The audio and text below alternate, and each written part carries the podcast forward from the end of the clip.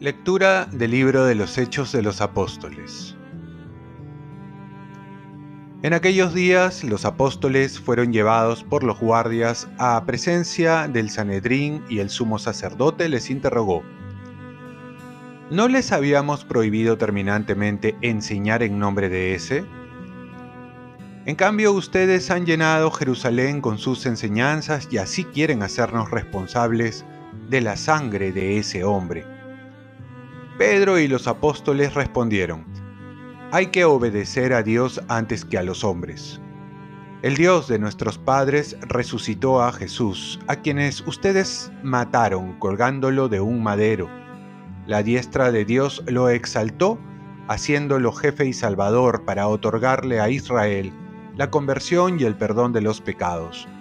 Nosotros somos testigos de estos hechos y también el Espíritu Santo, que Dios ha dado a los que le obedecen. Al oír estas palabras, ellos se enfurecieron y querían matarlos. Palabra de Dios.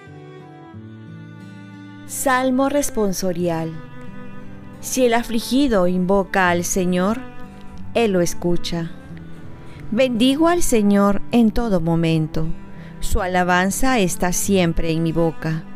Gusten y vean qué bueno es el Señor dichoso el que se acoge a Él. Si el afligido invoca al Señor, Él lo escucha. El Señor se enfrenta con los malhechores para borrar de la tierra su memoria. Cuando uno grita, el Señor lo escucha y lo libra de sus angustias. Si el afligido invoca al Señor, Él lo escucha. El Señor está cerca de los atribulados, salva a los abatidos. Aunque el justo sufra muchos males, de todos lo libra el Señor. Si el afligido invoca al Señor, Él lo escucha. Lectura del Santo Evangelio según San Juan. El que viene de lo alto está por encima de todos pero el que viene de la tierra es de la tierra y habla de la tierra. El que viene del cielo está por encima de todos. De lo que ha visto y ha oído, da testimonio, y su testimonio nadie lo acepta. El que acepta su testimonio certifica que Dios es veraz, porque aquel a quien Dios envió habla las palabras de Dios, porque Dios le ha concedido el Espíritu sin medida. El Padre ama al Hijo y todo lo ha puesto en su mano. El que cree en el Hijo posee la vida eterna. El que no crea al Hijo no verá la vida, sino que la ira de Dios permanece sobre él. Palabra del Señor. Paz y bien, somos divinos y más cuando obedecemos al Espíritu Santo. Jesús hace notar que viene del cielo y muestra de esta manera su superioridad, porque viene de parte de Dios y es Dios y se ha hecho hombre. Y aquí viene la encarnación, donde Dios se ha hecho hombre y el hombre se ha hecho Dios. Aquí está la grandeza del hombre. Entonces ya no podemos separar lo humano de lo divino. Dios está en nosotros desde nuestro bautismo y nosotros en Dios.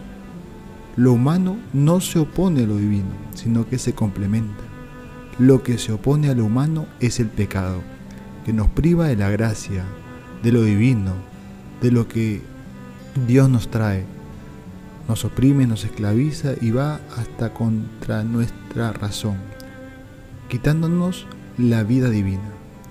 Por eso, Teresa de Jesús dice, tanto más humano, cuanto más divino, tanto más divina, cuanto más humana.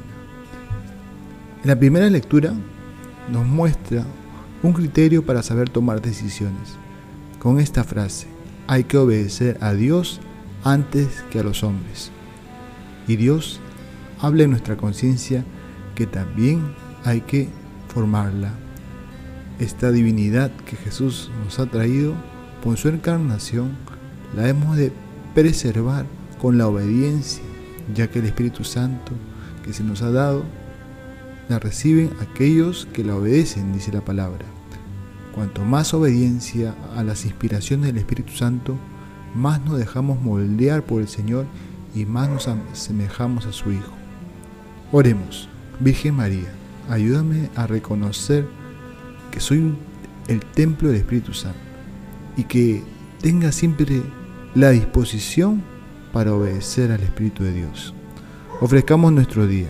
Dios Padre nuestro, yo te ofrezco toda mi jornada en unión con el corazón de tu Hijo Jesucristo, que siga ofreciéndose a ti en la Eucaristía para la salvación del mundo. Que el Espíritu Santo sea mi guía y mi fuerza en este mundo, para ser testigo de tu amor. Con María, la Madre del Señor y de la Iglesia, te pido por las intenciones del Papa. Con San José Obrero, te encomiendo mi trabajo y mis actividades de hoy, para que se haga en mí tu voluntad. Y la bendición de Dios Todopoderoso, Padre, Hijo y Espíritu Santo descienda sobre ti. Cuenta con mis oraciones, que yo cuento con las tuyas, y que tengas un santo día.